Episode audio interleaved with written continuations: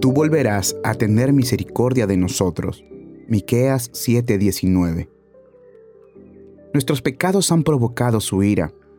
Se han sentido los efectos de su disgusto, pero no ha guardado su enojo todo el tiempo. Y aunque el pecado nos hizo miserables, la misericordia nos devolverá la felicidad.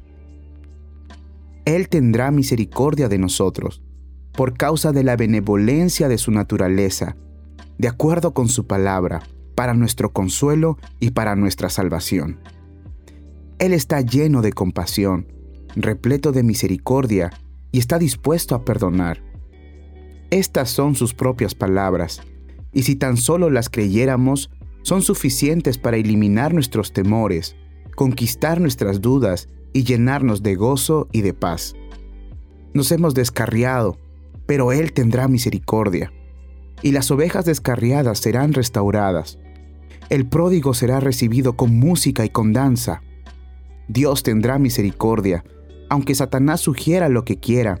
Él tendrá misericordia, aunque tus temores y miedos nunca hayan sido tan numerosos tendrá misericordia porque lo ha prometido. Su naturaleza lo impulsa así.